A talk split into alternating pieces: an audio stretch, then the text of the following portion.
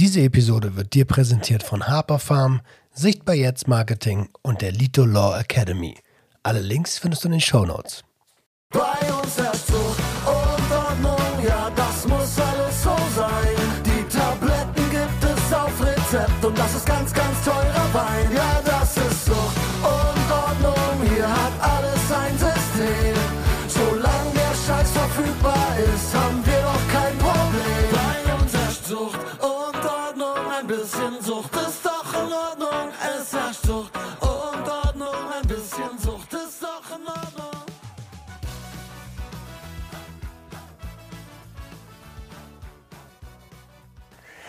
Einen wunderschönen guten Tag und herzlich willkommen zu einer neuen Episode Sucht und Ordnung, deinem Podcast für vorurteilsfreie Aufklärung über psychotrope Substanzen, Drogenpolitik und Konsumkompetenz. Und wie immer bin ich nicht allein, also ich bin ja eh nie allein, aber ich habe einen Gast am Start und zwar den lieben Alex. Einen wunderschönen. Grüß dich, hi. Ey, ich habe tausendmal überlegt.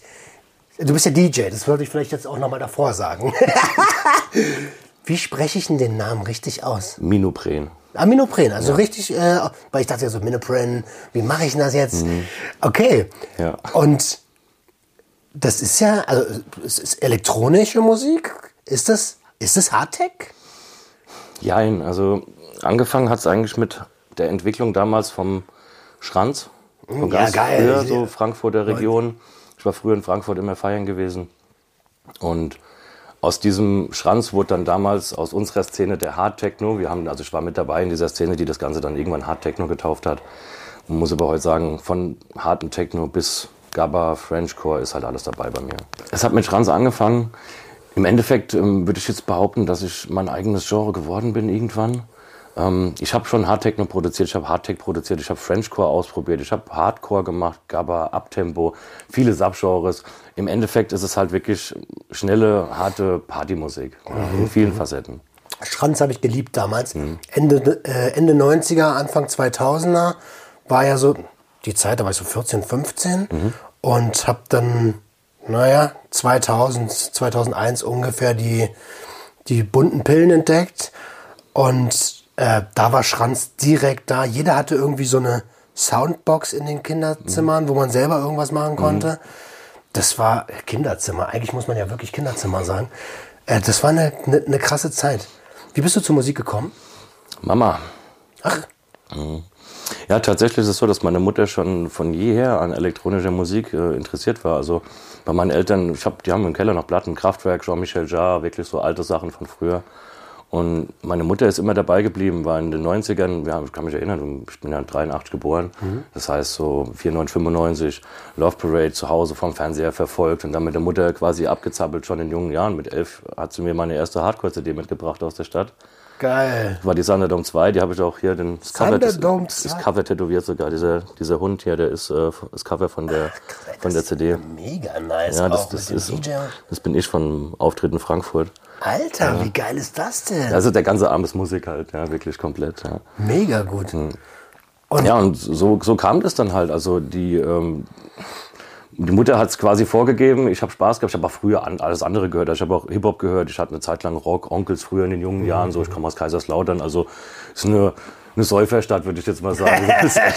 Liebe Grüße nach Liebe Grüße nach Laudern. Der Betze brennt. Ich kenne die nur noch von, ähm, die waren ja mal auch in den 90ern ein Erstliga-Club. Oh Gott. Da, hat- die haben die Meisterschaft gewonnen, ne? Die sind Das- nicht aufgestiegen und sind Meister Das geworden? ist, das ist dieser legendäre Weg des ersten FCK gewesen. Ich habe das miterlebt. Ich glaube, ich war da 16. Also ich war jung, Teenager noch so richtig. Konnte es voll miterleben. Die sind abgestiegen in die zweite Liga, waren bis zu dem Zeitpunkt damals auch immer Erstligist. Mhm. Sind dann runter in die zweite, sind dann wieder hoch und direkt im Jahr darauf Meister geworden. Stimmt, in, in genau Der ersten. Und das Genau war halt dieser, dieser krasse Weg. Seitdem, ja gut. Aufsteiger, direkt Meister. Aber gut, soll nicht um Fußball gehen heute. Liebe Grüße in die Säuferstadt. äh, warum Säuferstadt? Ähm, ich kann es aus meiner Perspektive auf jeden Fall, sage ich so, weil das halt auch der erste Berührungspunkt war für mich, was äh, Konsum angeht. Ja, da sind wir eigentlich auch direkt beim Thema. Konsum, Alkohol. Ähm, ich bin mit Alkohol in der Form aus, aufgewachsen, dass es absolut in Ordnung ist. Ja, es wurde viel getrunken, auch bei uns in der Familie. Und ähm, ja, bin halt, das war das Erste, was ich halt wirklich dann auch, wo ich mit in Berührung kam, war Alkohol. Und danach erst Zigaretten. Ja. Wie alt warst du da? Ich würde sagen, Alkohol war ich um die zwölf.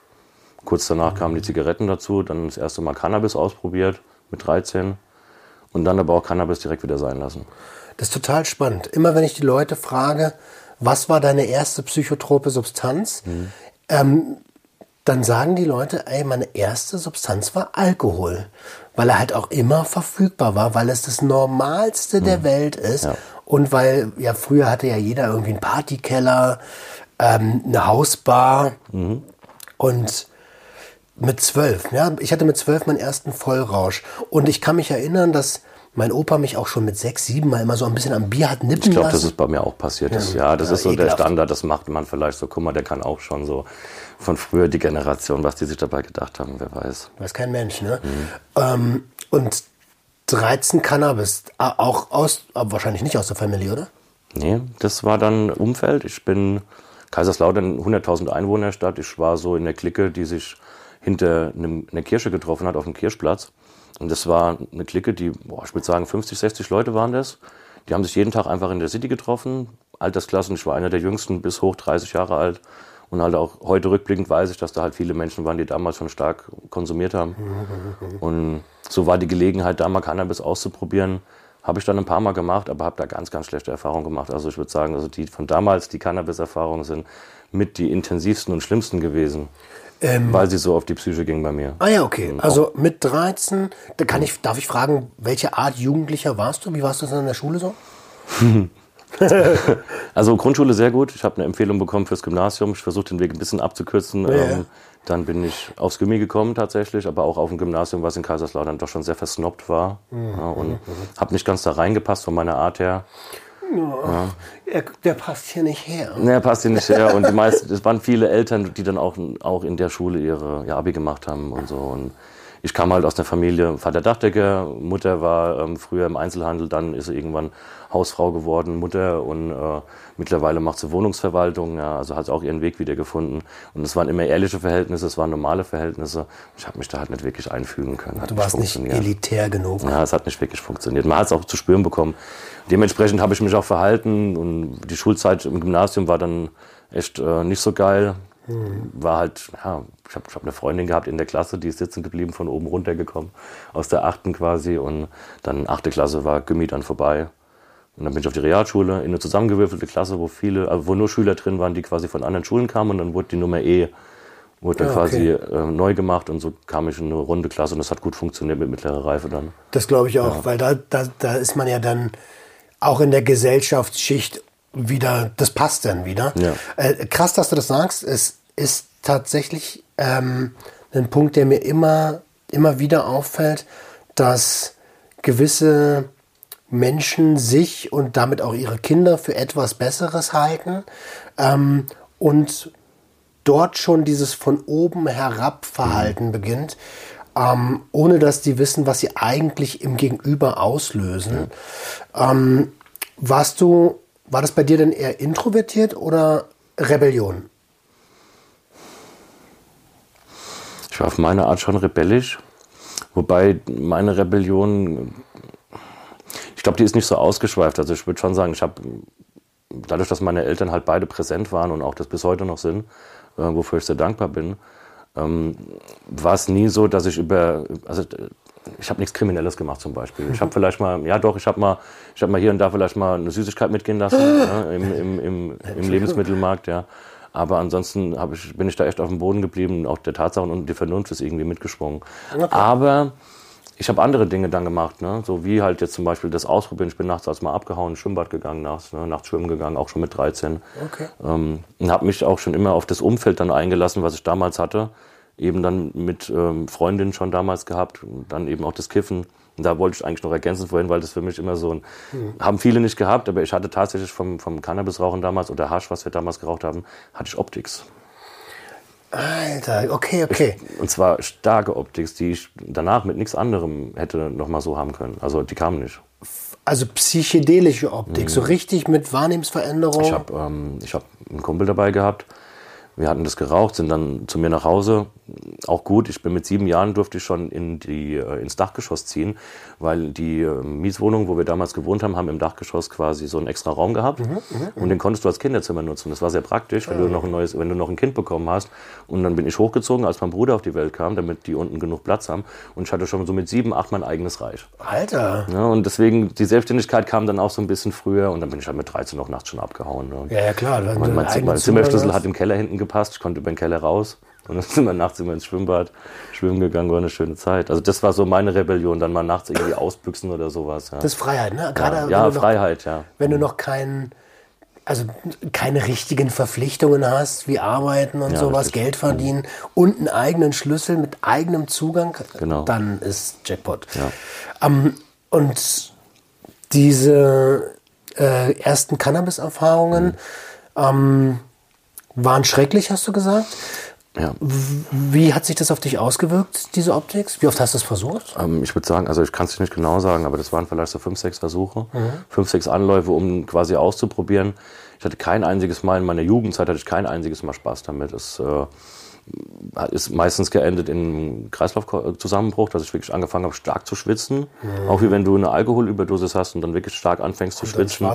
Der Kreislauf kippt zusammen. Ich kann mich erinnern an eine Situation, wo ich so, na, mit 13, 14 mit den Inlinern in der Stadt war und dann einfach gekifft habe und gar nicht mehr wegfahren konnte und dann mich dann irgendwo in so eine Ecke verkrochen habe und dann nur noch so vor mich hingekauert hat, bis es vorbei war. Und das sind halt so, ich mit mir alleine ausgemacht. Und die andere Situation, da habe ich, wegen den Optics, da habe ich eine Szene in einem Film immer und immer wieder gesehen. Die hat sich immer wiederholt. Über eine ganze Nacht. Und immer in anderen Farben, wie als würdest du einen Farbfilter über diese Szene legen. Und es war nicht mal eine schöne Szene. Es war eine Szene, wo eine Frau in einem Fahrstuhl abgestochen wird. Oh. Ja, auch noch so ein richtig fieser Film. Und da ich dieses Zimmer hatte, konnte ich natürlich auch nachts gucken, was ich will, wenn ich mal länger wach bleiben wollte. Ne? Und der Kumpel, der neben mir war, der war schon längst am Pennen, weil er total high war und dem ging's gut und ich ähm, total die Filme gehabt. Und eine andere Situation war, wo ich dann abends durch die Stadt gelaufen bin und auf einem Dach mitten im Sommer habe ich plötzlich Blitze gesehen, die über das Dach so drüber gehen. Also es hat sich wirklich optisch. Ist es. Also es gibt ja ungefähr 10% aller Konsumierenden, die ein Psychoserisiko haben. Mhm. Wahrscheinlich sogar unter 10%. Man sagt immer irgendwas zwischen 8 und 10%. Ja, auch schon gelesen, ja. Wei weißt du heute, ob, was das war? Ob das eine, eine angehende Psychose war oder ob, äh, ob das einfach viel zu starkes Material fürs Alter war? Ich glaube nicht, dass das Material zu stark war. Ich glaube, dass ich nicht bereit war, das zu verarbeiten. Also so hat sich auch angefühlt. Ich muss ja sagen, ich habe dann den wirklichen Cannabiskonsum erst wieder mit über 30 entdeckt. Habe auch sehr lange dann einfach die Finger davon gelassen aufgrund dieser ersten Erfahrung. Habe dann aber später einen guten Einstieg mit meinem Bruder gehabt, der dann mit mir zusammen mal geraucht hat. Und dann hatten wir eine schöne Zeit, wirklich sehr, sehr viel gelacht miteinander. Und ähm, ja, das, was damals war, das war, hätte ich weitergemacht auf jeden Fall. Okay. Das weiß ich, ja. Hast du denn von alleine gesagt, ey Leute, macht mal euer Ding hier, ich bin jetzt mal raus und kümmere mich, oh, was ist dann an die Stelle von Cannabis? Ist da irgendwas reingerutscht? War es Nee, schon da, da, zu der Zeit damals musste da auch gar nichts reinrutschen, weil das für mich echt abschreckend war im Endeffekt. Alkohol hat seine Leistung getan, ähm, auch dann später in meinem Leben. Das war lange Begleiter, auch ähm, noch in der Zeit dann als DJ. War Alkohol dann echt das, was mich so auch gelehrt hat, würde ich sagen. Ja, und vorbereitet hat auf alles, was ich dann später mal vielleicht ausprobiere. Und dann äh, auch einfach den, den Zenit erkenne, wo ich merke, hey, bis hierhin und nicht weiter. Inwiefern hat sich der Alkohol das gelehrt? weil der mich körperlich so, ich habe mich ja so zugerichtet, dass ich äh, Blut gekotzt habe.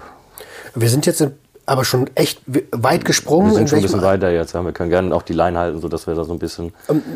Ich habe ja gefragt, aber Mhm. äh, das heißt, ähm, ab wann hast du dann angefangen, Alkohol exzessiver zu trinken? Die Jugendzeit war schon so mit 16, Okay. wo es dann losging. Wir hatten äh, Kaiserslautern halt?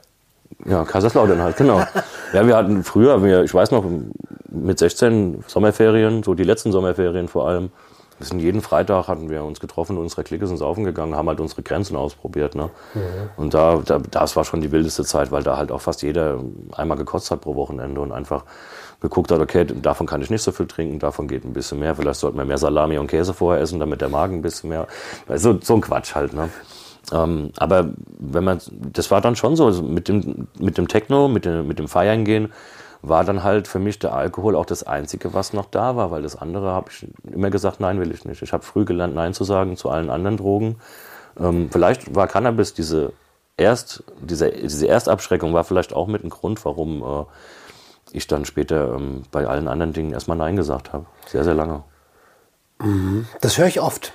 Also gerade von älteren Generationen, ich meine, wir sind ja ungefähr die gleiche Generation, gerade von den Alten höre ich so oft, oh, Christiane F., Alter, das hat mich so abgeschreckt. Die anderen sagen aber, ey, genau aus dem Grund habe ich es ausprobiert.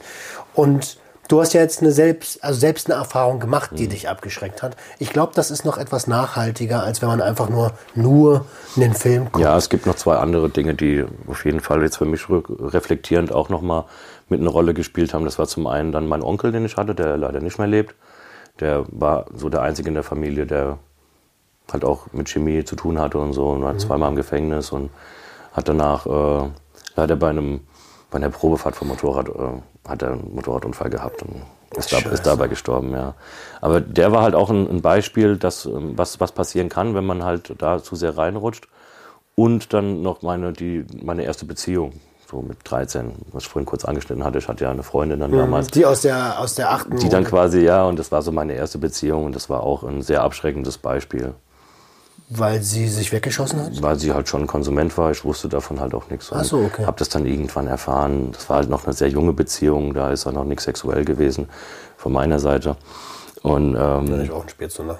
Ich war ein richtiger Spätzünder. Ja, ja von, sie, sie war schon dabei, auch während wir in der Beziehung waren, aber ähm, das war halt eine, eine krasse Nummer, ja. Und diese erste Beziehung hat halt schon auch hart abgeschreckt. Also waren ein paar Faktoren, plus die Eltern halt, wie gesagt, die schon vernünftig kommuniziert haben, aber halt beim Alkohol, aber da mache ich ja niemandem Vorwurf. Ne? Das ist ja auch ähm, einfach so ein Gesellschaftsding damals gewesen und äh, ja, so war das dann. Und dann bin ich erstmal in die Techno-Szene reingekommen, ne? ohne Drogen. Das ist ja auch schon. Also ohne Chemie, ohne Chemie, halt mit meinem Alkohol, mit meinen Zigaretten. Ne? Das ist ja auch schon eine Leistung. Ne? Also ich, ich kann mich erinnern, als, als wir waren eigentlich so eine Hip-Hop-Clique und irgendwann kam dann halt Elektro, äh, Elektro dazu, Schranz und äh, irgendwann fanden wir es geil. Ähm, dann kam aber auch recht schnell Amphetamine und, und MDMA dazu. Und dann haben wir die Mucke natürlich noch mehr gefeiert. äh, Miss Yeti, ähm, ich war auf der, auf der Mayday, Mhm. also ganz kranke Story, weil jemand Tickets gewonnen hat, die noch minderjährig waren, dann sind wir dahin gefahren. Ah, okay. Und das war, ich sage immer noch, das war eine der geilsten Nächte meines Lebens, obwohl mein Kumpel da fast ab- abgekackt ist auf MDMA. Ähm, ich weiß nicht mehr, wo ich hin wollte gerade. Achso, ähm, synthetische Substanzen sind ja mit, mit Techno hier, Hand in Hand eigentlich. Ne? Ähm, wie siehst du das als DJ? Also ich bin auf jeden Fall ein Beispiel dafür, dass es nicht sein muss, weil ich mit 35 das erste Mal chemische Drogen ausprobiert habe. Und davor schon 16, 17 Jahre in der Techno-Szene unterwegs war. okay. Und ich habe es oft angeboten bekommen, gerade in der Anfangszeit, ja, weil mir das viele Leute auch nicht geglaubt haben. Ja, dass es nicht so ist. Ja. Ich war halt, ich, also ich, ich habe ähm, auch gelernt über die Techno-Szene, über die Bühne, auch schon als ich vor der Bühne war, einfach ähm, aus mir rauszugehen, durch dieses Techno-Feeling, durch die Musik tatsächlich, wo meine Mutter mich so lange auch darauf vorbereitet hat, äh, ohne es wirklich zu wissen. Aber diese Musik habe ich schon mit so jungen Jahren gefühlt, dass es mir später auch sehr leicht gefallen ist, im Club zu stehen und zu sagen, so, hey Leute, ich brauche weder ab noch down. Ich trinke zwar, ja, und ich rauche Zigaretten, aber das andere ist für mich jetzt erstmal irrelevant, weil ich sehe ja jetzt schon, dass bei dem einen oder anderen nicht so gut ausgeht. Und das war halt wirklich so meine Sicht, wo ich sage, okay, das Nein sagen, das funktioniert, das kriege ich hin. Jetzt mittlerweile in der Szene ist es bekannt, die Leute wissen das, weil ich auch mit meinem Konsum, als er dann soweit war, als ich es ausprobiert habe, bin ich offen damit umgegangen. Und vorher war es halt immer dieses, wie du nimmst nichts, du bist doch der Durchste von uns allen irgendwie so. So hat es gewirkt auf manche. Vielleicht aufgrund der Online-Präsenz, vielleicht aufgrund dessen, wie ich auf Party abgegangen bin und so. Ich wollte gerade sagen, ich habe ein Video gesehen, gestern, heute, weiß ich gar nicht mehr genau. Da äh, muss in Corona-Zeiten gewesen sein. Da, ähm, da war ein Livestream und du hast im Livestream auf, äh, aufgelegt. Und irgendwie war so eine Packung Klopfer. Äh, und du hast ja, ich habe keine Ahnung, 10 Sekunden. Dann zack, zack, zack, zack, zack, zack, zack. Ah, das war bestimmt beim Hauskasper, dieser Livestream. Hauskasper, genau. Ja, ja, wo die Leute dafür gespendet haben. Also ich, die haben das halt bezahlt und deswegen habe ich es halt auch getrunken. Ach so, okay. Aber Also- da, da sieht man auf jeden Fall, wie ich den Alkohol halt letztendlich wegkippen kann, weil ich ja, ich halte ich, ich halte da sehr viel aus oder habe früher sehr viel vertragen. Ich kann immer noch viel trinken, aber ich will es halt nicht mehr ausreizen. Ne? Mhm, So und auch generell ab und zu mal dieses Detoxen, ja, ist halt auch wichtig für mich. Äh, absolut. Generell Konsumpausen, egal bei welchen Substanzen im Freizeitgebrauch, sind essentiell, damit wir länger Spaß daran haben, wenn wir uns im Voraus damit beschäftigt haben und genau wissen, was wir tun. Um, okay, jetzt hast du, jetzt sind wir in der Techno-Zeit, 16 Jahre, 17 Jahre, äh, in Anführungsstrichen nur mit Alkohol und Zigaretten, was ja ziemlich potente Substanzen sind, wo viele Leute in Deutschland jedes Jahr äh, an den Folgen dessen sterben. Wie hat sich das beruflich parallel entwickelt oder war Musik dein Beruf? Nee, nee. Ähm, beruflich war es so, dass ich erst äh, eine Dachdeckerausbildung gemacht habe nach der mittleren Reife. Auch in der Firma, wo mein Vater schon Vorarbeiter war. So habe ich von ihm viel lernen können. Es war eine schöne Zeit. Vor allem auch diese Vater-Sohn-Zeit hat sich dadurch richtig, ja, soll ich sagen, also nach der Ausbildung und nachdem mein Vater mir sehr viel vermitteln konnte, auch durch, das, durch die Arbeit, ähm, war aus meiner Sicht auch das, was ein Vater für seinen Sohn, wie er da sein kann, war damit für mich abgehakt. Also hat er geleistet, hat er gebracht und bin ich ihm sehr dankbar für, weißt du? Genau so wie auf mütterlicher Seite halt so die bedingungslose Liebe für immer da ist. Ne? Ähm, ja, und nach der, nach der Dachdecker-Ausbildung bin ich dann durch drei, vier Firmen, habe ein bisschen Erfahrung gesammelt und dann bin ich leider vom Dach gefallen. ja, da hatte ich hoch? dann vier Meter, habe mich einmal gedreht, bin auf den Kopf gefallen, war also aus, ich war eine Viertelstunde lang in der Nahtoderfahrung. Dann kam, dann kam der Krankenwagen und ähm, dann wurde später dann der Schädelbruch diagnostiziert. Also ich habe halt, ja, war, war schon eine wilde Nummer. Ähm, wobei ich sagen muss, dass die Nahtoderfahrung somit das intensivste Erlebnis war, was ich bis jetzt in diesem Leben hatte. Kannst du das beschreiben? Kann ich, ja. Würdest du das auch machen? Ja, klar. Also, äh, achso, vielleicht noch, ähm, aber das sollte eigentlich klar sein. Wenn es irgendwas gibt, wo du sagst, ey, das ist mir zu viel jetzt, dann äh, sag einfach kurz Bescheid. Passt schon. Cool. Ähm, ja, stell dir vor, ich, also ich, kannst du dir vorstellen, wie du jetzt von oben aussiehst? Äh, Ist schlecht. Ich habe aber auch noch nie DMT genommen. Und genau das war das halt. Ich war in dem Moment, ich habe also ich hab eine, keine, keine Erinnerung an den Unfall an sich. Ich weiß, wie er passiert ist. Ähm, bin mir auch ziemlich sicher, dass es meine Schuld war, weil ich nicht achtsam genug war, weil ich am Abend davor gesoffen habe. Okay. Ja, also das ist das, habe ich mir selber auch so geschrieben im Nachhinein, dass ich dann nicht ganz fit war. Und ähm, ja, ich bin über der Situation 10 bis 15 Meter langsam nach oben schweben und guck runter und sehe mich halt da. Also sehe den Körper, sehe den Körper da liegen, sehe die Situation drumherum, sehe die Menschen von oben. Und ja, ich war keine Augen mehr, ich war kein Körper mehr, ich war keine Nase mehr, ich war alles. Alles. Oh Gott, das, das Gefühl kenne ich allerdings schon. Ähm, das kann einem, gerade wenn man, du weißt ja, dass du jetzt nicht irgendwie eine psychedelische Erfahrung machst, sondern dass du gerade vom Dach gefallen bist.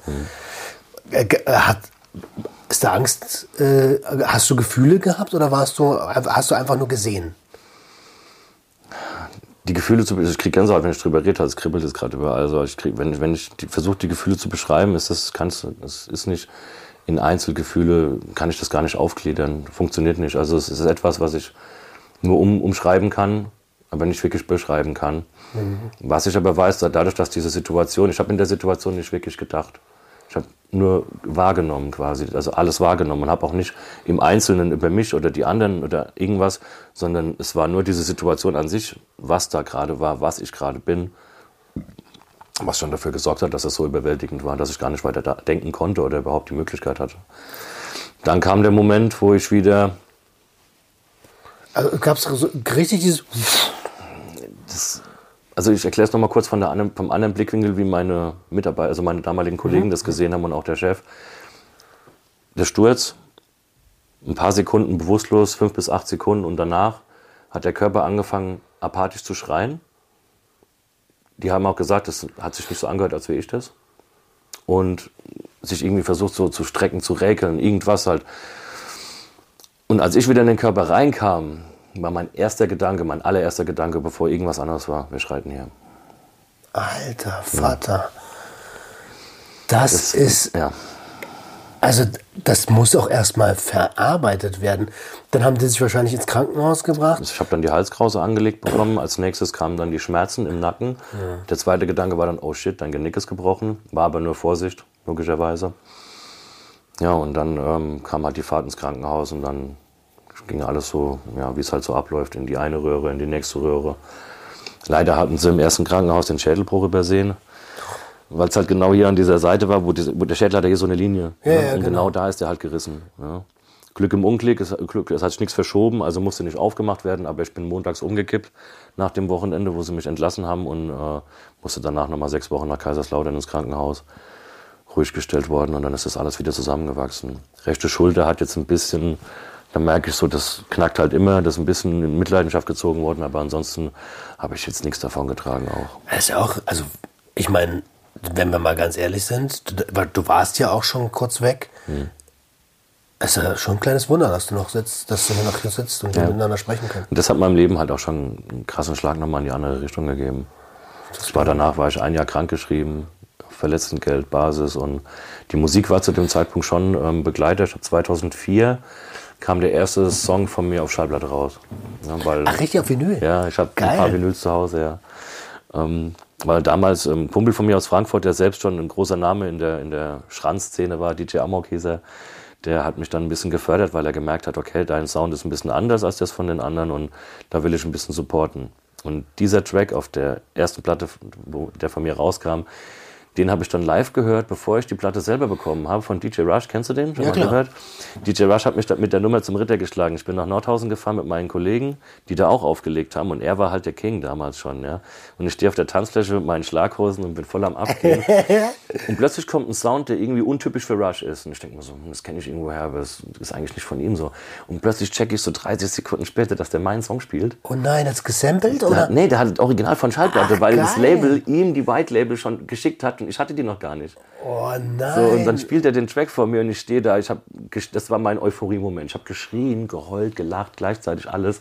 Die Leute um mich herum haben einfach nur Platz gemacht, ja, wie ich ausgeflippt bin in diesem Moment. Und das war halt auch so, das, was ich da gefühlt habe, hat nichts gebraucht. Er hat das gemacht mit mir, mit der Musik. Das ist krass, ne? Musik und also es gibt so Punkte, die man drücken kann, da brauchst du keine externen Substanzen genau. oder was auch immer, Sport oder so, sondern manchmal, manchmal kann man das von, kann der Körper das von ganz alleine freisetzen durch Erlebnisse. Und das sind auch die nachhaltigsten Geschichten. Ne? Ähm, und, und, und, und, und äh, wie, also ich meine, er spielt da deine Mucke. Hat er, wahrscheinlich hat er dich auch, hat er dich auch gesehen? Hat Der er, kannte mich zu dem Zeitpunkt nicht. Wir haben uns später mal kennengelernt auf einer Hochzeit von einem befreundeten DJ dann quasi. Da habe ich mit ihm ordentlich eingekippt. Da haben wir zwei Flaschen, zwei Flaschen Jack Daniels zusammen getrunken und ich weiß nicht mehr, wie ich ins Hotel kam. Also, aber wie gesagt, das war so für mich so dieser Ritterschlag. Ne? Und dann später ähm, ging es halt, ging's halt immer weiter. Dann kam eine Platte nach der nächsten, später dann halt digital. Und dann war ich irgendwann fester Bestandteil dieser harten Techno-Szene. Ja. ich finde es total krass. Als, wir, als ich dich das erste Mal gesehen habe, ich habe ja keine Ahnung, ne, ähm, war ich mit Toni von Schnee von gestern, liebe Grüße an der Stelle. Ähm, wir waren auf dem 420 Day. War es letztes Jahr oder Letztes- vorletztes war Jahr? letztes Jahr. Letztes Jahr. Ja. Und er ist so zu dir, oh, bam, bam, bam, ich denke so, was ist denn jetzt los? Ja, krass, kennst du den nicht? Das ist voll der, voll der bekannte DJ, sagt er so. Und ich so, äh, okay, alles klar, nein, wusste ich nicht. Und dann haben wir uns aber immer öfter gesehen. Du bist ja für Pure unterwegs. Genau, ich bin mit Pureways als mal unterwegs, genau. Ja. Äh, und, und, und sind dann also ab und zu ins Gespräch gekommen. Ja, und äh, jetzt höre ich deine Geschichte und jetzt wird mir erstmal bewusst, ach krass, okay. ja, mega. Also der feiert deine Mucke hart. Ja, das, das ist schön zu hören. Ich habe auch tatsächlich nach wie vor die meisten Hörer in Berlin. Ja, ja das glaube ich Guck, dir guck gerne. ab und zu nach, so es sind immer noch die meisten Hörer in Berlin. Ja, ist schön. Ähm, lass uns den, den, den, den, den Kreis wieder zurück zum Konsum ähm, schließen und ähm, okay, ein Jahr krank, Arbeitsunfall, Lebensveränderung äh, durch dieses einschneidende Erlebnis, durch einen Schädel, was ist Schädelbasisbruch oder Schädelbruch? Nee, es war einfach nur ein Schädelbruch, ja. Und wie war, also wie hast du das in dein Leben integriert und wie hast du danach aufs Leben geschaut? Also erstmal, dadurch, dass ich dann solange krankgeschrieben war, konnte ich mich viel auf Musik konzentrieren. Das war zu der Zeit sehr gut. Da habe ich auch viele Lieder produziert, die dann im Nachhinein wirklich äh, von den Leuten gemocht wurden. Meine Beziehung ist auf jeden Fall in die Brüche gegangen damals, weil ich mich stark verändert hatte. Ich war in der Zeit danach sehr in mich gekehrt, mhm. habe sehr viel über das Erlebnis nachgedacht, was da war. Hm, bin dann auch ich war dann wieder öfter trinken. Ich bin dann dienstags, donnerstags meistens in meine Stammkneipe zum Pokern. Manchmal dann am Wochenende noch unterwegs, nachdem es mir wieder besser ging. Also der Krankenschein war dann irgendwann hauptsächlich nur noch deswegen, weil ich, ähm, wenn ich ähm, mich stärker belastet habe, ist mir schwindlig geworden. Mhm, okay, verstehe. Und das war dann halt auch noch ein, das hat sich dann so die Klinke in die Hand gegeben mit Arbeitsunfähigkeit, ja oder nein, und mit Berufsgenossenschaft und der ganze Dödel da. Das war halt vier Jahre äh, Rechtsstreit dann noch, weil ich halt gesagt habe, hey, ich will nicht mehr aufs Dach jetzt. Also naja, ist ja klar. Thema ist vorbei. Hast ich du eine BU bekommen eigentlich? Also so Berufsunfähigkeit? ich äh, sagen wir mal so, ich hätte eine bekommen, die Berufsgenossenschaft hat aber krampfhaft versucht, das irgendwie abzuwenden, weil das bei mir ja jetzt eine psychische Sache war, dass ich nicht mehr aufs Dach will. ja, aber der Auslöser ist doch. Hm, Die haben, das wurde trotzdem versucht. Ich war bei acht verschiedenen Ärztegutachten in dieser Zeit, acht verschiedene Ärztegutachten. Und eine hat dann am Ende gesagt, ja, nee, ähm, der hat das nicht. Der hat keine Angst vor Höhe.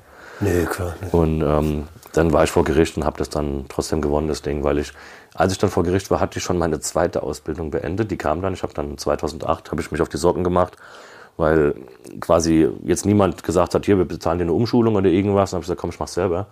Habe mich dann beworben, habe dann auch einen Job gefunden, beziehungsweise habe eine, eine zweite Ausbildung machen können, inklusive Fernstudium. In welchem Bereich? Ähm, Außendienst. Okay. Fachberater im Vertrieb nennt sich der Ausbildungsberuf, ist auch noch gar nicht so alt. Ist quasi wie Außendienstvertreter, aber als Ausbildungsberuf. Das, da konnte ich die Kenntnisse vom Handwerk wenigstens mit einbringen, weil es im Handwerksaußendienst war. Mir war das wichtig, dass ich was mitnehmen kann und nicht einfach sage, ich habe mal einen Beruf gelernt, mit dem ich nie wieder was anfangen konnte. Immer so die Kenntnisse mitnehmen war mein Weg. Und dann ging das bis 2010 in der Zeit immer weiter nebenbei Mucke gemacht, aufgelegt, neue Tracks produziert. Und 2010 kam es dann, habe ich gemerkt, hey, das ist too much. Ich arbeite Montag bis Freitag. Ich habe zu der Zeit in Trier gelebt. Und von Trier nach Brandenburg oder Leipzig oder Dresden ist sauweit. Trier ist äh, äh, aber eine schöne Stadt, aber Es ist schön, weit ja. also am Arsch der Welt. Und nach wie vor ist es halt so, dass ich als DJ die meisten meiner Auftritte im Osten von Deutschland habe. Und da auch echt froh drum bin und richtig stolz drauf bin und total feier, dass die Menschen da so viel Lust auf meine Musik haben oder auch auf mich. Ähm, der Osten hat mich, da, hat mich da über Wasser gehalten, definitiv. Und dann habe ich auch gesagt zu meinem Chef damals, tut mir leid, ich kündige. Ich versuche das jetzt. Das, die Möglichkeit ist da, dass ich wirklich mit Musik, mit meinem Hobby, was ich wirklich, ich habe nie das Ziel gehabt, erfolgreich zu werden. Was auch für viele Newcomer immer so eine Sache ist, wo ich sage, hey, versuch nicht den Erfolg zu fokussieren. Versuch deine Leidenschaft auszubauen. Versuch das, was du machst, gerne zu machen und bleib bei dem gerne machen.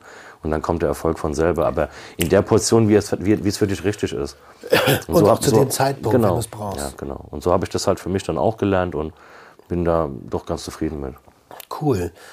Ähm, okay, und, und, und, und, und deine Sicht aufs Leben, also wenn wir jetzt mal philosophisch werden, die Nahtoderfahrung hat, äh, also das, das, man könnte ja jetzt schon interpretieren, okay, Job gekündigt, ich mache jetzt nur noch, was ich liebe.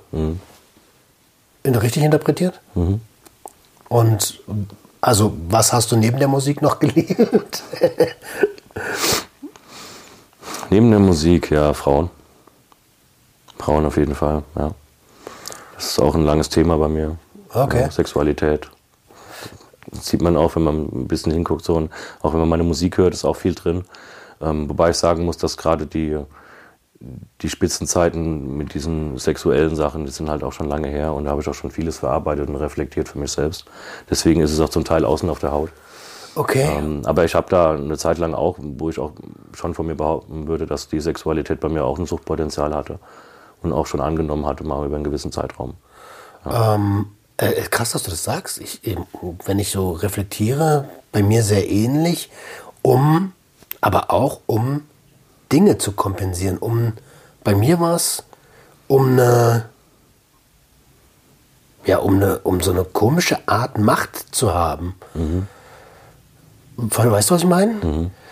Ähm, vor, vorher immer wenig gesehen worden und es ist ähnlich wie mit dem Arbeiten. So, Also tatsächlich klingt komisch, aber Ja, ich also, dabei dir. ich habe Mhm. Sex gearbeitet, um Das ist schön ausgedrückt. um, äh, ja, um mich selber besser zu fühlen. Scheiße. Ja, aber das kann ich, das kann ich so unterschreiben. Das ist bei mir so, auch so gewesen, ja. Sex gearbeitet, ja. Mhm. Okay. Ähm, aber also irgendwie ist ja auch nachvollziehbar. Du hast, du hast, also wahrscheinlich ist das das einschneidendste Erlebnis, was es in so einem Leben gibt, bevor es denn mal endet. Wenn es schon vorher fast geendet wäre, äh, ist ja wohl auch, ist ja auch selbstverständlich für mich komplett nachvollziehbar, dass man dann sagt, okay, alles klar, ich lebe jetzt. Ähm, äh, kam, war das auch denn so langsam die Phase, wo du gesagt hast, hey, ich konsumiere jetzt, probier, probier jetzt andere Sachen aus? Nee, das war noch lang weg. Also 2010 habe ich mich selbstständig gemacht mit der Musik. Habe das dann auch alles versucht, mal erst so ein bisschen wirklich professionell aufzuziehen, also mit Agentur. Und da war ich erst in der einen Agentur, dann in der anderen. Dann habe ich meine eigene gegründet, habe dann noch eine zweite sogar gegründet. Da hatten wir dann irgendwann eine Headliner-Agentur und eine Agentur für Newcomer und sowas. Aber ähm, letzten Endes ist es so, dass die, die Entscheidung und auch der Moment, dass ich mal andere Drogen ausprobiere, das war 2018 im Januar. Oh, Wir waren, also ich war mit meiner Family, mit meinen Eltern, mit meinem Bruder, waren wir in der Therme gewesen, ganz entspannt der Tag.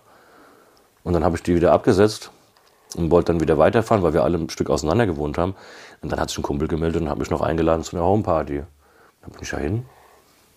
Und er ist noch in den Keller, weil er noch eine Flasche Jim Beam Red Steak für mich holen wollte.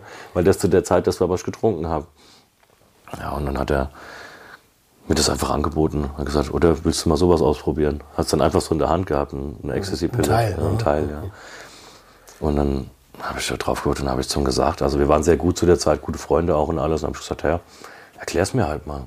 Wie funktioniert das denn? Ich habe mich also, ich habe mich auch nie wirklich dafür interessiert, weil ich es halt so gut aus meinem Leben raushalten konnte. Das Leben hat so gut funktioniert, dass ich gesagt, okay, komm. Und dann habe ich gesagt, erklär's mir kurz, wie es funktioniert. Naja, er hat nicht ganz so die Wahrheit gesagt. Er hat gesagt, ah, so eine halbe Stunde, da fühlt sich richtig gut. Willst Party machen und eine Stunde später ist wieder weg. äh, ja, dauert länger als eine Das Stunde. war mein, also ich habe noch nie ein ganzes Teil genommen, ich habe immer nur halbe genommen. Ja, das war so meine Prämisse. Ich bin noch da mit dem halben eingestiegen Top. und ähm, habe dann das halbe Teil genommen und habe dann gemerkt, dass das nicht nach einer Stunde, sondern eher so nach 16 Stunden erst vorbei ist.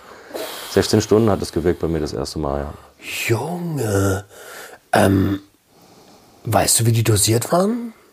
Also, Kann ich ja nicht genau sagen. Es war, also die anderen haben es ja auch genommen. Ja?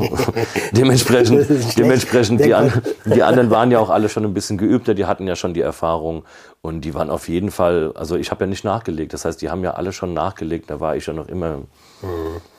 Ich weiß nur noch, dass ich am nächsten Morgen irgendwann um 9 Uhr morgens hab ich, haben wir jemanden zum Bahnhof gebracht und ich stand da mit so einem, mit, vom, von meinem Bademantel, das, das Band so um meinem Kopf, mit, mit Latschen und so stand ich da wie so ein Ninja und war halt schon, war halt schon gut unterwegs, gut verscherbelt, habe heftig, heftige Schübe gehabt auch. Aber es war eine tolle Erfahrung, muss ich echt sagen, weil ich, der, dann habe ich zum ersten Mal meine eigene Musik so gehört. Cool. Und das ist halt krass so, wenn du. Ich, klar weiß ich ja, wie jetzt auch wie, wie Menschen mit Musik interagieren, wenn sie Ecstasy konsumiert haben. Allerdings wusste, wusste ich ja nie, was sie meinen, wenn die zu mir gesagt haben, hey Alex, du machst voll die geile Pillenmucke. ja, klar, Danke. wenn das nicht gem- ja, Genau. So. Und dann höre ich erst so normale Mucke und dann sage ich irgendwann zu dem so, ey, jetzt mach mal bitte was von mir an. Ich glaube, das konnte gar keiner so fühlen wie ich. Ja, ja, Das war krass, so, weil ich das Gefühl ja an sich schon kannte, was Ecstasy erzeugt. Das war auch meine Aussage, als das anfing, dass, ah, das kenne ich. Das ist, das ist das Gefühl, wenn ich äh, auf so einer Großevent wie Syndicate oder Nature One spiele, da irgendwie zwei, drei, 4.000 Leute vor mir stehen und wir da gemeinsam so einen geilen Vibe erzeugen. Und dann habe ich dasselbe Gefühl. Dann setzt halt Serotonin ohne Dann Ende. dasselbe. Gefühl und auch, auch, schon ähnlich stark, aber halt nicht über den Zeitraum, ne, ist ja klar. Aber das war halt so der, der Einstieg dann. Und danach habe ich alles ausprobiert. Also alles, was halt irgendwie dann gerade relevant war. Ähm, lass uns noch mal kurz auf diesen, auf diesen, auf diese Erklärung gehen. Ja, wirkt eine Stunde.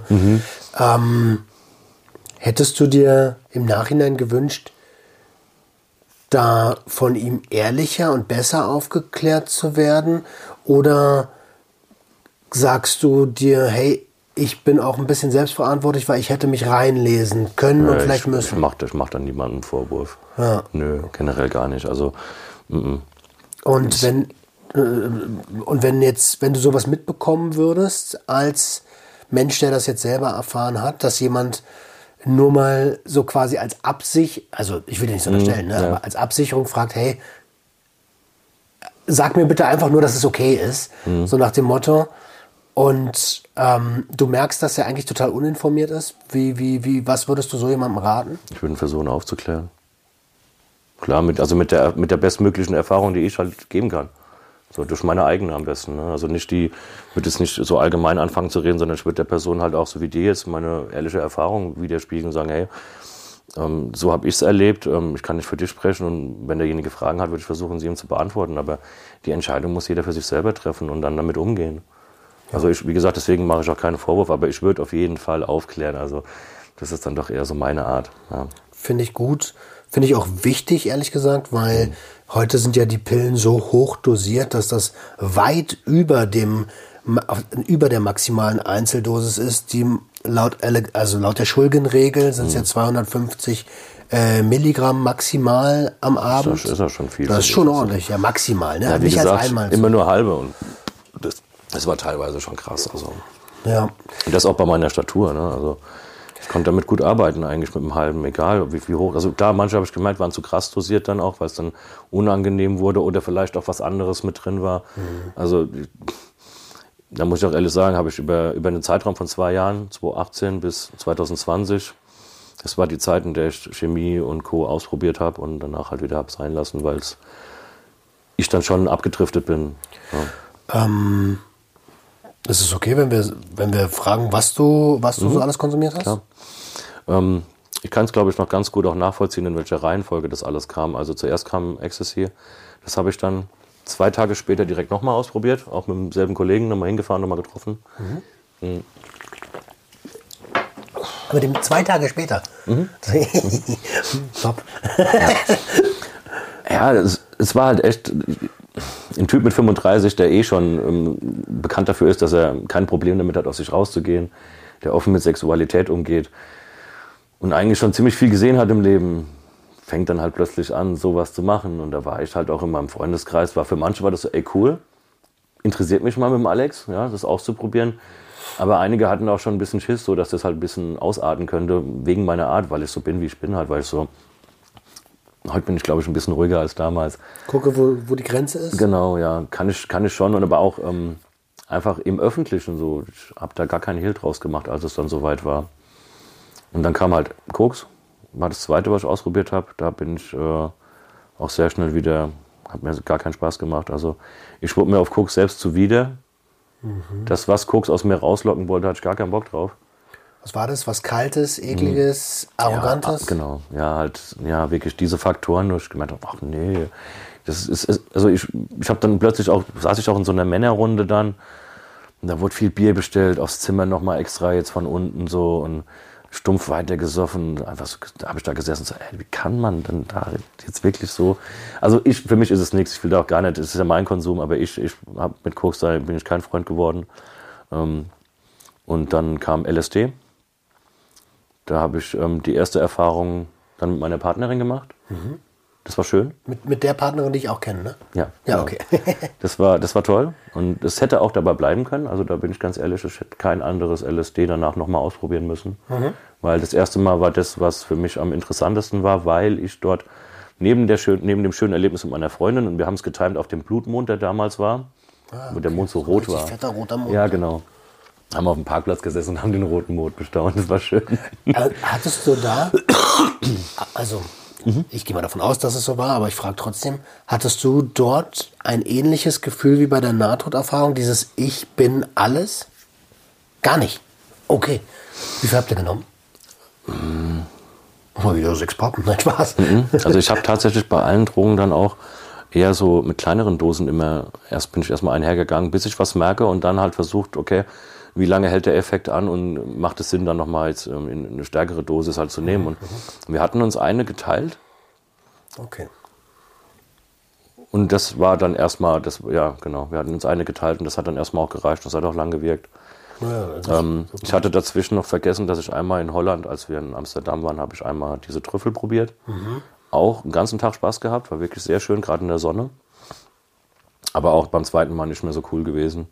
Ich hatte irgendwie das Gefühl, dass alles, was ich ausprobiert habe, ähm, von mir sehr schnell auch verarbeitet wird. Auch ähm, was kann es, wo kann es hin, was kann ich davon lernen und dann auch der Abschluss. Also ich bin wirklich so mit so einem Abschlussgedanken auch an die Drogen rangegangen mm, und habe dann auch ja nach zwei Jahren halt auf, musste ich dann die Handbremse ziehen. Das war dann doch schon eine Handbremse nach zwei Jahren, ähm, aber nicht wegen meinem Konsum an sich, sondern wo ich mich hinmanövriert habe. Dann ich habe äh, zu der Zeit dann bin ich ausgeufert, habe meine Partnerin betrogen, bin dann plötzlich ähm, habe mich in eine andere Person verliebt, dann in, auf LSD-Trip und bin dann da mit der Person erstmal Abgehauen?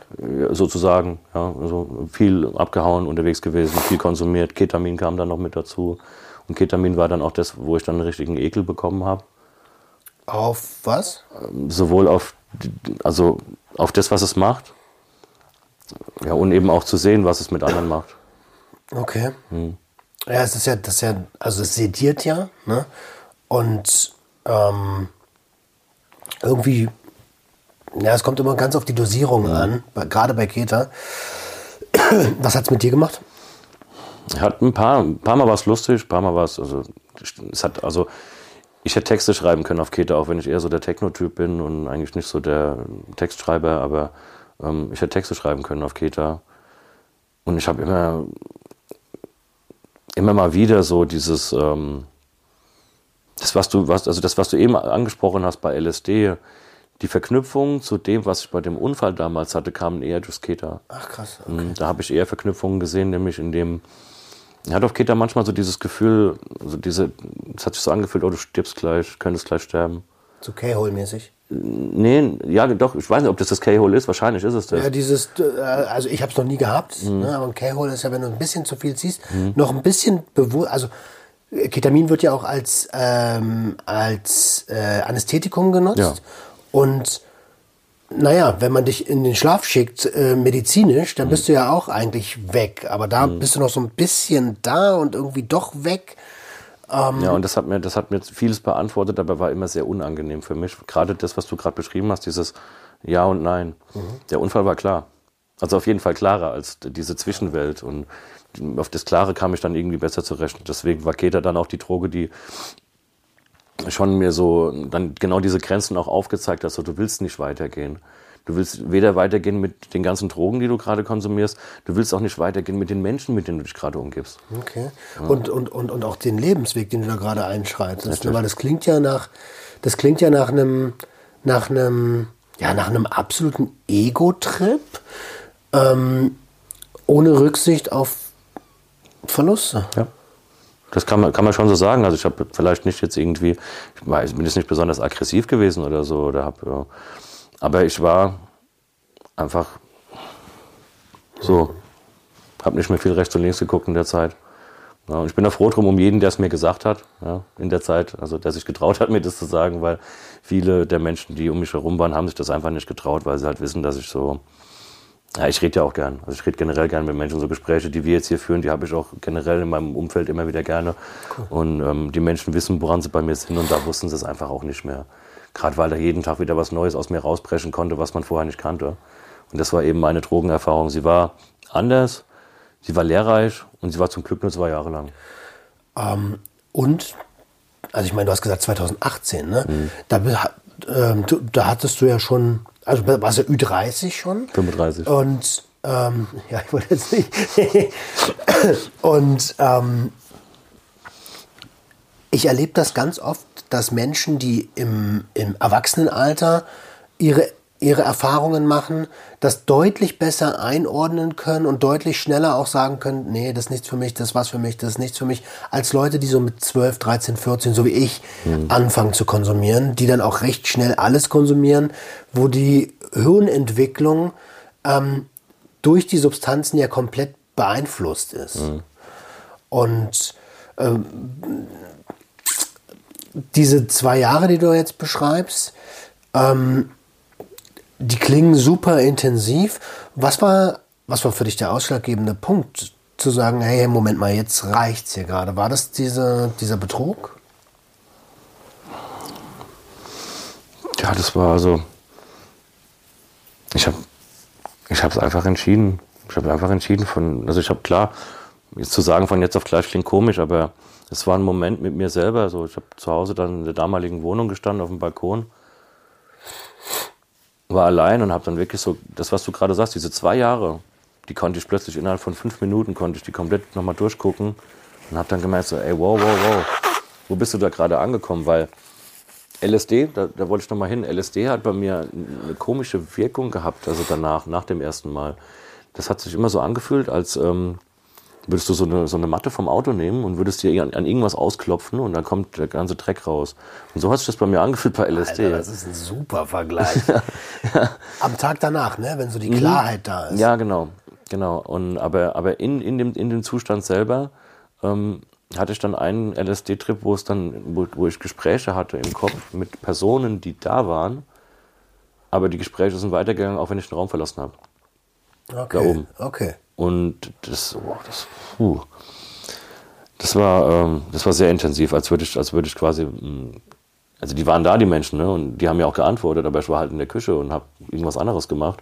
Und wir haben trotzdem das Gespräch geführt und als ich dann rübergegangen bin, hat keiner geredet. So, weißt du, dieses, Scheiße. Okay. Okay, das ist, das ist, kann beängstigend sein. Und ist das gerade wirklich passiert? Genau, und, und an diesem, an der Abend, über den ich jetzt gerade geredet habe, zum Beispiel, das war so ein Abend, an dem dann halt ähm, auch ähm, das passiert ist, dass ich dann mich in eine andere Person verliebt habe und dann ab da quasi auch konsequent acht Wochen quasi mit dieser Person jeden Tag irgendwas konsumiert habe. Acht Wochen am Stück. Er wirklich jeden Tag irgendwas konsumiert. Ähm, manchmal war halt dann nur noch Gras da, ja, war für mich immer okay.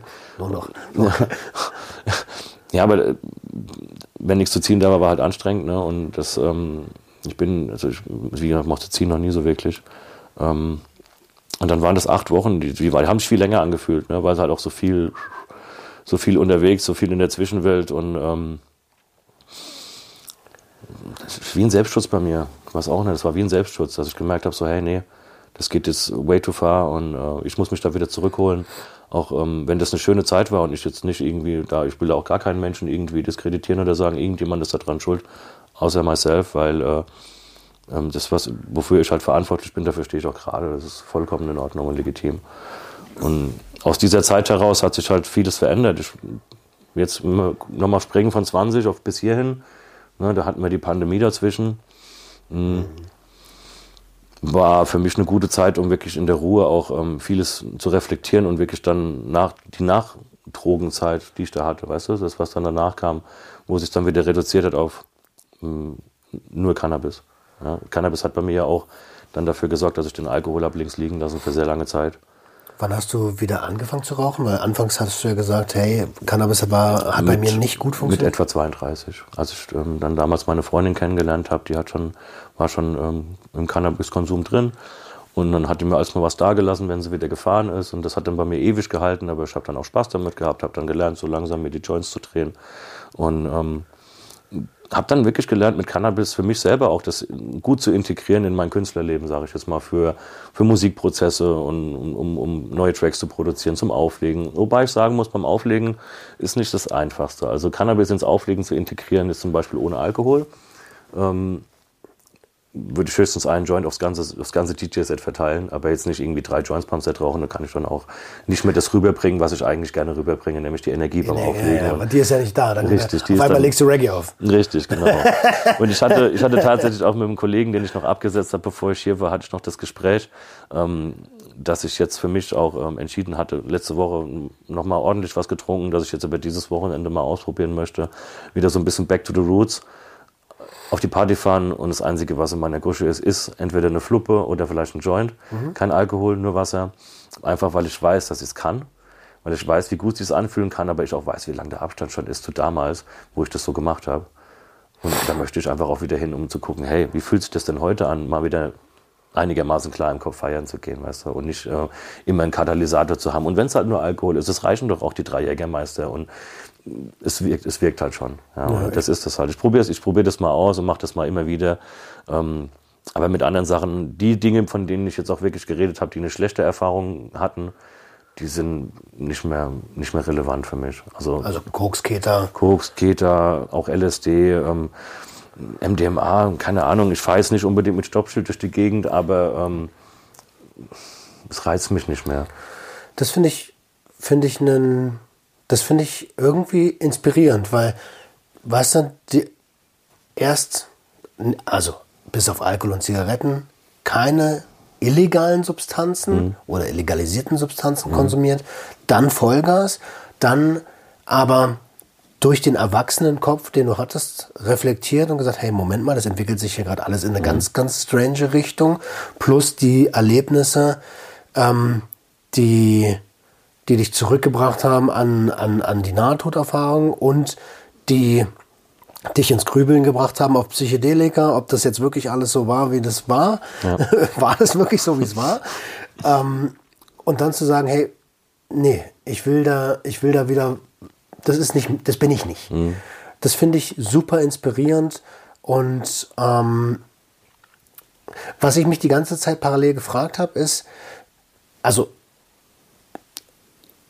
trotz des fortgeschrittenen Alters, ähm, bist du nicht auf die Idee gekommen, irgendwie Konsumpausen zu machen? Weil das, das, ist, also war dir nicht, nicht bewusst, dass die Pausen vielleicht notwendig sind, um den Kopf wieder ein bisschen äh, zu entspannen? Im Allgemeinen oder jetzt auf die krasse Konsumphase gelegt? Äh, auf die krasse Konsumphase. das, das ist wie, das ist langsam hochgedreht. Also wirklich, das ist langsam hochgedreht, weil unter der Woche hatte ich das dann auch erstmal gar nicht drin. Klar, so, ich war jedes Wochenende unterwegs halt. Ne? Das ist halt dann immer heute da, morgen dort, Freitag, Samstag unterwegs. Und dann eben die Gelegenheiten. Tatsächlich habe ich das mit ein paar Freunden gemacht, wo ich es dann auch zu Hause machen wollte, in, in einem gemütlichen Rahmen. Ähm, aber eben dadurch, dass es dann halt auch, ich habe es halt erst im privaten Rahmen gemacht und dann habe ich es halt auch mit in die Party integriert. Der Moment, wo ich es mit in die Party integriert habe, also der Moment, wo ich angefangen habe, auch mal auf Party, auch am DJ-Pult mal MDMA-Intus zu haben, das war dann der Auslöser, der dafür gesorgt hat, dass ich dann ein bisschen mehr gemacht habe und immer mehr gemacht habe. Dann äh, hat es mir plötzlich gar keinen Spaß mehr gemacht, vor Leuten zu stehen. Da hatte ich dann plötzlich so einen Moment in Würzburg auf einer Party. Da wurde ich auf einen Geburtstag gebucht von relativ jungem Publikum, so 18 bis 21 würde ich sagen. Und da stand ich dann da mit MDMA-Intus und guck so und habe plötzlich so das Gefühl gehabt, dass das alles gar nicht mehr richtig ist. So das, also auch das Auflegen und so, das, die Gefühl, das hat sich so, es kam so, als, also es hat sich so angefühlt, als würden, als würde ich, wenn ich diese jungen Menschen sehe, auch jetzt gerade irgendwie diese Emotionen auf mich einprasseln, die bei denen so herrschen. Und das hat mich total fertig gemacht. Das war dann so, boah, Anstrengend. halt. richtig, an, richtig, richtig anstrengend, so, wo ich gemeint habe, so, hey, ähm, vielleicht ist mir das jetzt gerade ein bisschen zu viel Empathie oder auch ein bisschen zu viel Emotion, die da jetzt entweder aus mir rauskommt oder ich nehme sie irgendwie wahr und das war dann so mh, sehr, sehr unangenehm. Aber das hat lange gedauert, bis ich halt erstmal dahin kam. Ne? Zwei Jahre halt, wirklich zwei Jahre, wo auch. Ja, am Anfang haben es, fanden auch mein Umfeld fand es am Anfang noch ganz lustig und so, weil sie auch dachten, hey, der Alex, der kann damit gut umgehen. Konnte ich ja letzten Endes dann auch, weil ich ja auch wieder den Weg zurückgefunden habe. Aber war auf jeden Fall auch eine Zeit dabei, wo ich sehr anstrengend war. Wo ich, ich lasse mir dann halt auch nicht gern reinreden, wenn ich etwas mache und mache es dann halt mit einem Bewusstsein, dann ähm, mache ich meine Erfahrung, ungeachtet dessen, ob das auch für mich mal irgendwie nach hinten losgehen kann. Aber wie gesagt, jetzt mit 40 würde ich halt doch eher sagen, dass ich da schon ein bisschen vernünftiger bin, was das angeht. Finde ich einen sehr, sehr schönen Satz. Ich lasse mir da nicht reinreden. Da bist du nicht der Einzige. Keiner lässt sich irgendwie reinreden, wenn er konsumieren möchte.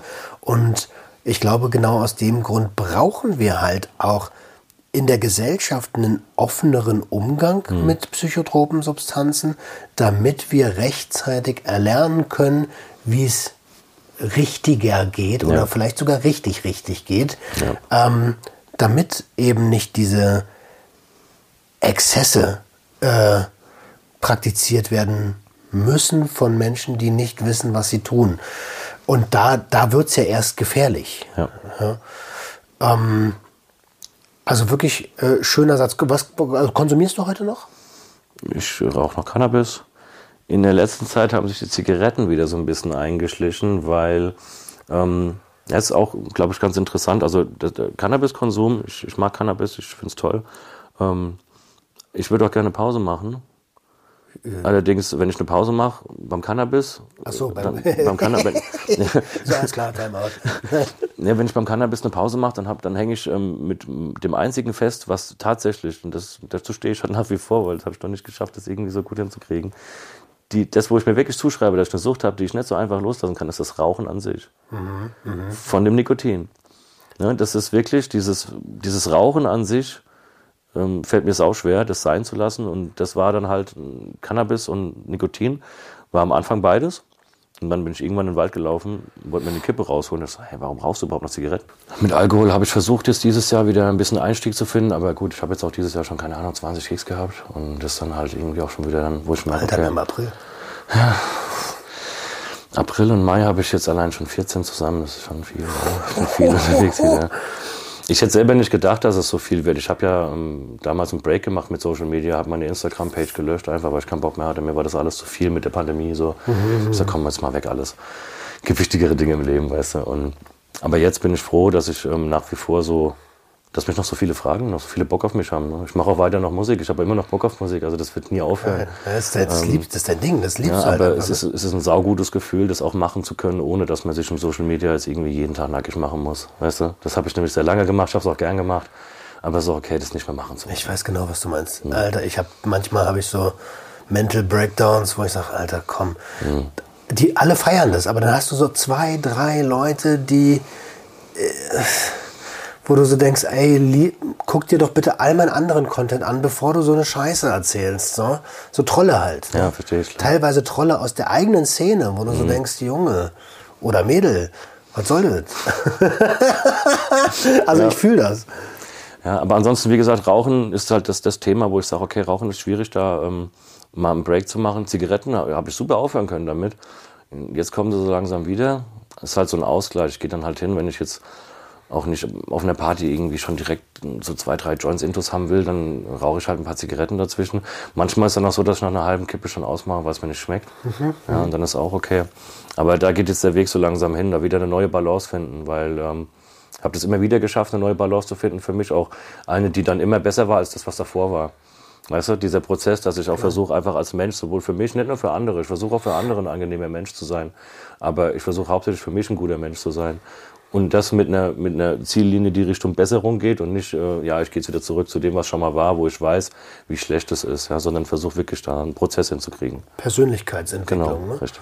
Also m- super inspirierend. Und wir haben es ja vorhin, äh, also okay, ähm, Zigaretten, Cannabis, ab und zu mal ein bisschen Alkohol, wenn ich das richtig verstanden habe. Ja, ich habe die letzten Wochen habe ich wieder viel getrunken, aber jetzt ist halt auch wieder so, dass ich sage, nein, ist mir gerade too much. Ich brauche da einfach mal wieder eine Entwöhnung von dem Alkohol selber, um mir selber auch wirklich zu zeigen, hey, ich gehe auf Party und ich weiß, dass es da drin ist, auch die Energie und da ist noch viel mehr, als wenn ich gesoffen oder irgendwas anderes gemacht habe und das möchte ich mich wieder trauen. Einfach zu sagen, so, ich gehe wieder in diesem Zustand vors Publikum, gehe in diesem Zustand auf die Menschen zu, weil ich auch weiß, so kann ich mich mit ihnen besser unterhalten. Als wenn ich jetzt im Zustand XY bin und dann vielleicht aus einer Position herausrede, die gar nicht irgendwie dafür gemacht ist, jetzt für die Situation. Und Ja, dann kommt man auch so schnell ins Geschwafel, weil man das dann gar nicht checkt, was da eigentlich, Ja, eigentlich an an Subtext mitfließt Mhm. und so. Und dann haut man irgendwelche Dinge raus, die, wo, wo Leute erstmal ein Auge machen. So. ähm, welche, welche Rolle spielt deine, deine Frau in, in, in, in, der, in, de, in deiner Stabilität in deinem Leben? Ja, eine starke Rolle. Ja. Sie ist für mich genauso der Ruhepol wie ich für sie, auch wenn sie es öfter sagt. Liebe Grüße an der Stelle übrigens. Ähm, ihr seid auch immer gemeinsam auf den Messen unterwegs, ne? Ja, ja. Das gucken wir schon, dass auf den Messen, dass wir immer zusammen am Start sind. Alex und Alex. Das äh, ist, auch, ist auch bei Pure Rise schon fest integriert, wir beide. Das macht doch Spaß, ja. Mega gut. Wir haben uns das letzte Mal in Barcelona gesehen, auf der Spannerwest. Da haben wir ja. auch das für heute hier klar gemacht. Genau. Ähm, und da, also wenn ihr unterwegs seid, dann auch immer für Pure Rise, ne? Ja, also generell, das wie gesagt, Pure Rise, das sind, das sind Freunde von uns und äh, wir supporten, unterstützen, machen gern mit denen, verbringen noch gern Zeit mit den Jungs und mit den Mädels dort. Und ähm, ja, es ist schön, auch einfach, weißt du, für mich als jemand, der schon so lange jetzt Erfahrung in, in einer Szene hat, elektronische Musik, ist es halt auch schön, in diese grüne Community mit reinzukommen und da auch so viele Menschen kennenzulernen und zu merken, wie sie miteinander sind und so, das ist auch schön, weißt du, das ist eine, eine ganz neue Erfahrung für mich, ähm, die auch extrem spannend ist, wo ich sage, hey, man lernt hier auch noch so viel. Ich lerne sehr viel von den Menschen, auch wie Menschen miteinander umgehen, was bei uns in der Techno-Szene vielleicht nicht immer so ist. Ja, aber auch andersrum. Es gibt halt die Pros und Kontras überall. Du kannst viel mitnehmen und ich mag das total, jetzt in der grünen Community auch so ein bisschen unterwegs zu sein und Menschen kennenzulernen. Das ist toll. Ja, das finde ich auch. Geht mir genauso. Ich meine, ich, ich mein, Cannabis hat mich in meiner Jugend davor beschützt, ähm, in ganz andere Gefilde zu rutschen, Mhm. weil ich, ich habe nicht so eine geile, also wirklich keine geile Kindheit gehabt. Ähm, und, und jetzt, und damals habe ich schon auf der, auf der Hanfparade, auf der Hanfparade, auf der, auf der zweiten oder so, da waren Tausende von Menschen. Da haben wir schon dafür gekämpft, dass es endlich legal wird. Und jetzt sind wir so Kurz ein davor. Stück davor. Endlich. Kurz Ich werde das erleben. Das ist so ja, geil. Wir werden es erleben, das ist schön. Ja. Und ähm, da kann ich dir nur beipflichten. Also Teil dieser Community zu sein. Du hast überall solche und solche Leute. Das ist normal. Es, aber es ist einfach ja eine Gemeinschaft. ja. Wie ein großes Klassentreffen. Also immer, wenn ich dich auf einer Demo sehe oder auf einer, auf einer, auf einer Messe oder so, dann freue ich mich total. Richtig, genau. Also Richtig. das ist Und mega. Das sind, das sind eben die, die, die Momente und ich muss auch ehrlich sagen, ich habe das auch gelernt, so bei vielen Menschen ist es tatsächlich die Begrüßung und der Abschied, die am intensivsten sind. Ja? Also die Begrüßung, weil man sich vielleicht schon so lange nicht mehr gesehen hat und der Abschied, weil es schon wieder so mit einem heulenden Auge, weil es schon wieder vorbei ist. Weißt Ja. du? Und das ist so diese Momente und auch klar ist auch dazwischen manchmal viel Wertvolles dabei, aber ich achte zum Beispiel auch immer darauf, dass ich die Leute ordentlich begrüße, weißt du. Ich, ich bin ein Drücker, ich drücke die Leute gerne. Ich umarme gerne, ich drücke gerne und ich, ich lasse die Umarmung eigentlich so lange, wie der andere will. Weißt Ja, cool. Ey, äh, wo du gerade sagst, ein lachendes und ein weinendes Auge, das habe ich jetzt gerade in dem Moment, weil ich würde mich noch gerne viel, viel, viel, viel länger mit dir unterhalten. Da ist noch so viel Potenzial. Wenn du Bock hast, machen wir doch irgendwann mal noch mal eine zweite Episode. Ne? Kann man gerne machen. Und können uns auch abseits der Kameras treffen und schnacken. Ja, ähm, hier unten steht was, das seht ihr alle noch nicht. Und zwar hast du mir was mitgebracht. Ein Überraschungstütchen von Pure Rice. Jawohl. Vielen, vielen lieben Dank dafür. Sehr, sehr gerne. Ähm, komm, ich hole mal, ich hol mal eine Sache raus. Ihr müsst auch nicht alles sehen. ja, Pure Rice Filter, Aktivkohlefilter. Aktivkohlefilter, Regular Size, das ist die Größe, die der Opa schon kennt aus der Pfeife von damals. Ja, das ist schon groß, ne? Ja, für, für die Leute, die pur rauchen, halt optimal. Ne? Also vielen, vielen, vielen lieben Dank. Ich sehe hier ein paar Flyer am Stissel. Genau, vom Pure Rice Festival One. Das ist dieses Jahr zum ersten Mal. Ah, wann und wo findet es statt? 25. 26. August, Bergheider See, Lichterfeld, Schacksdorf, Brandenburg. Ich kann es auswendig, weil ich jetzt schon ein paar Mal geschrieben habe. Ich blende euch das ganze Ding nochmal ein. Wir schreiben es in die Shownotes mit rein. Natürlich äh, wird dein ähm, Soundcloud hast du noch am Stissel, ne? ja, ich bin auch auf Spotify, also Soundcloud, Spotify, YouTube. Wird alles verlinkt. Alles, verlinkt. Das ruhig machen. Ja. ähm, Alex, mein Lieber, vielen, vielen, sehr vielen schön. lieben Dank fürs sehr, Gespräch. sehr, sehr wohl gefühlt hier bei dir generell. Also ich habe das schon gemerkt, wo wir uns in Spanien unterhalten haben. Das habe ich auch vorhin schon mal erwähnt. Du bist jemand, mit dem ich direkt connecten kann im Gespräch. So. Und ich würde mich freuen, wenn wir auch mal so vielleicht Danke. nochmal außerhalb dieses Podcasts vielleicht mal Zeit haben. irgendwie. Super, super, super Sehr gerne. gerne. Vielen Dank für dein Vertrauen und wir hören uns nächstes Mal, wenn es wieder heißt, herzlich willkommen zu einer neuen Episode Sucht und Ordnung. Haut rein. Mein Lieber. Nice. Das war schön. Finde ich auch. Vielen, vielen, vielen lieben Dank. Sehr gern. Mega, mega nice. Und Ordnung, ein bisschen Sucht ist doch in Ordnung. Es herrscht Sucht und Ordnung, ein bisschen Sucht ist doch in Ordnung.